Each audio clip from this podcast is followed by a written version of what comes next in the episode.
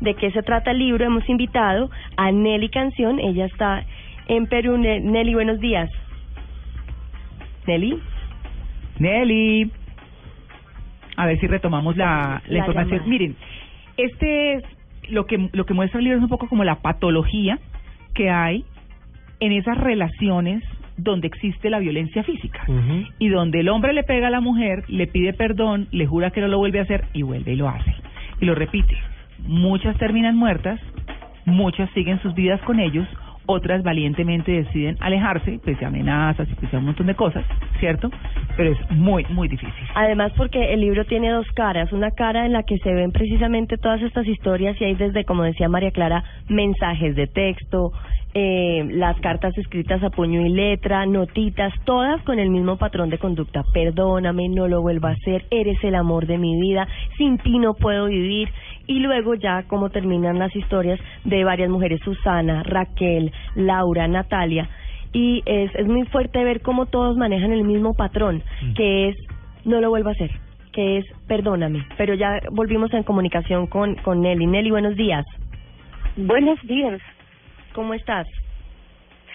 Muy bien, muy entusiasmada y que esto, bueno, desde aquí de Perú, eh, llegando toda esta información allá a Colombia. Claro, no, por supuesto. Es que queremos preguntarle justamente el objetivo de retratar y recopilar y recopilar justamente esas historias que son nocivas y que parecieran ser un círculo vicioso dentro de las sociedades latinoamericanas.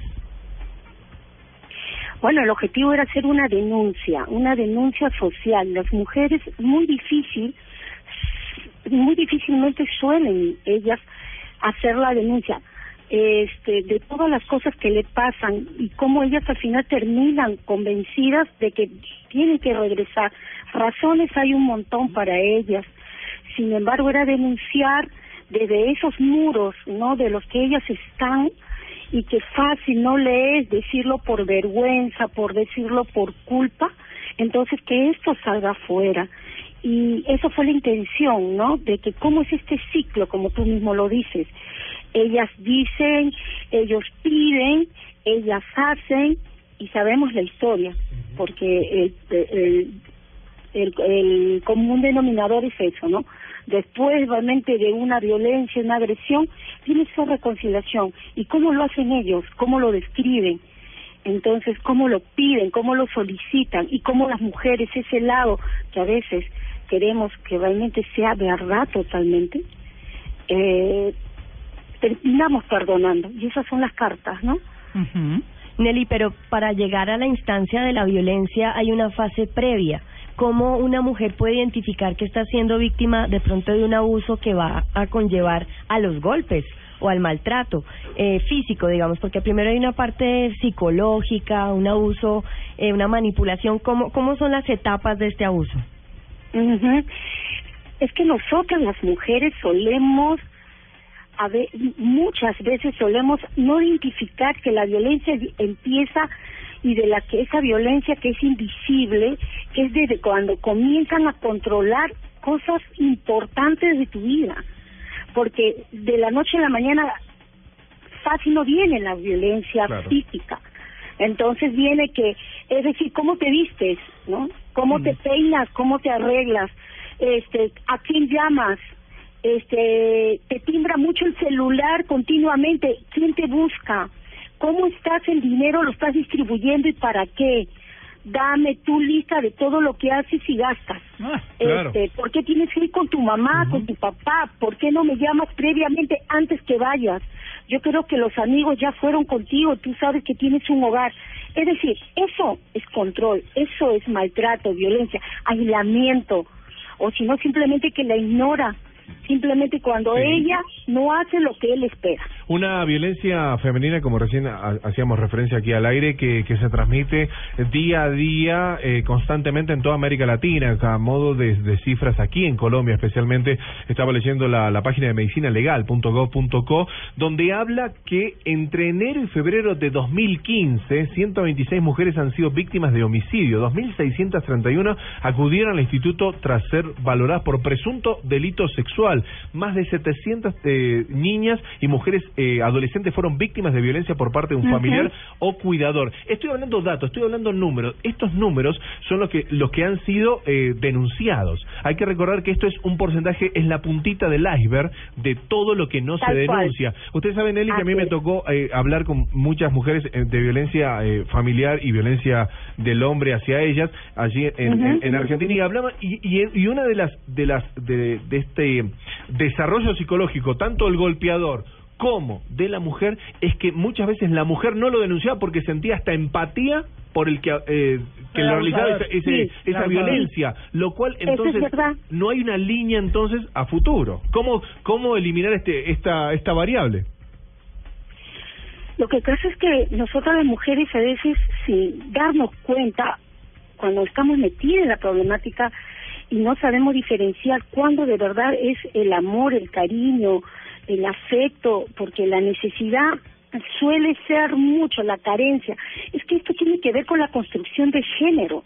Esta construcción de género, cómo a nosotros nos han formado, es decir, del rol que cumplimos, de la forma que tenemos que cuidar, proteger, ayudar, sacrificar, entender, comprender, es lo que a veces mucho busca el varón, ¿no? De que de repente sea esta mujer que entienda, comprenda, acepte, ¿no? Entonces lo que hace es que ella a veces se siente confundida en lo que en, continuar esta relación eh, porque al final ella, dice, ¿no? Ella, ella dice, pero igual, o sea, yo soy la esposa, soy la pareja, tengo que cumplir, tengo que estar con él, yo soy la que tengo que ayudar. Entonces, este, esta forma de ser construido o sea, es un factor que predomina en mantener una relación con el agresor e inclusive siempre con la fantasía, con la magia de creer que ellos van a cambiar. Claro. Y la persona que es agresor, yo no quiero decir nunca o jamás, pero casi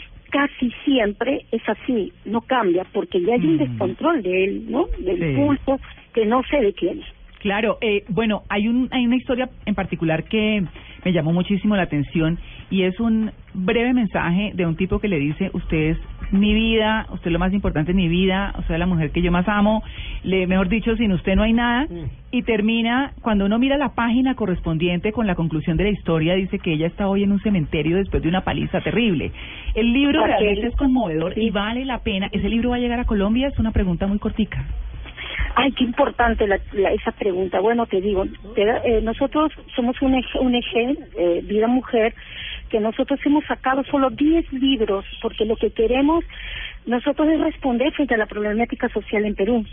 Entonces, nosotros estamos buscando en Perú, buscando eh, este, la financiación de este libro, ah. porque no podemos, o sea, todavía tener esa oportunidad del libro. Ahorita lo tenemos en virtual para que llegue acá afuera, eh, dentro y fuera del país, mm. pero todavía no, pero que nosotros estamos gestionando, hay gente de, de, instituciones privadas que están en el interés, Dios mediante podamos hacer que el libro se ponga, esté en físico, ¿no? Nelly Canción, directora y fundadora de la ONG Vida Mujer, muchas gracias por acompañarnos en la mañana de hoy. Muchas gracias a ustedes. Muchas gracias. No, importantísimo el tema. Muchas gracias. Y a los que quieran ver el libro, que es muy lindo, lo pueden encontrar por internet en www.notemueraspormí.com. Vamos a ponerles el link en la página de en Blue Jeans para que lo puedan leer. Es un libro conmovedor. Recuerden, tiene dos caras. La cara de la historia del novio o del esposo escribiendo la carta de amor maltratador y luego el desenlace de la historia. Bueno, en Blue Digital vamos a subirles el link para que ustedes eh, pues eh, tengan la oportunidad de leer esto y bueno, compartirlo, divulgarlo, ¿cierto?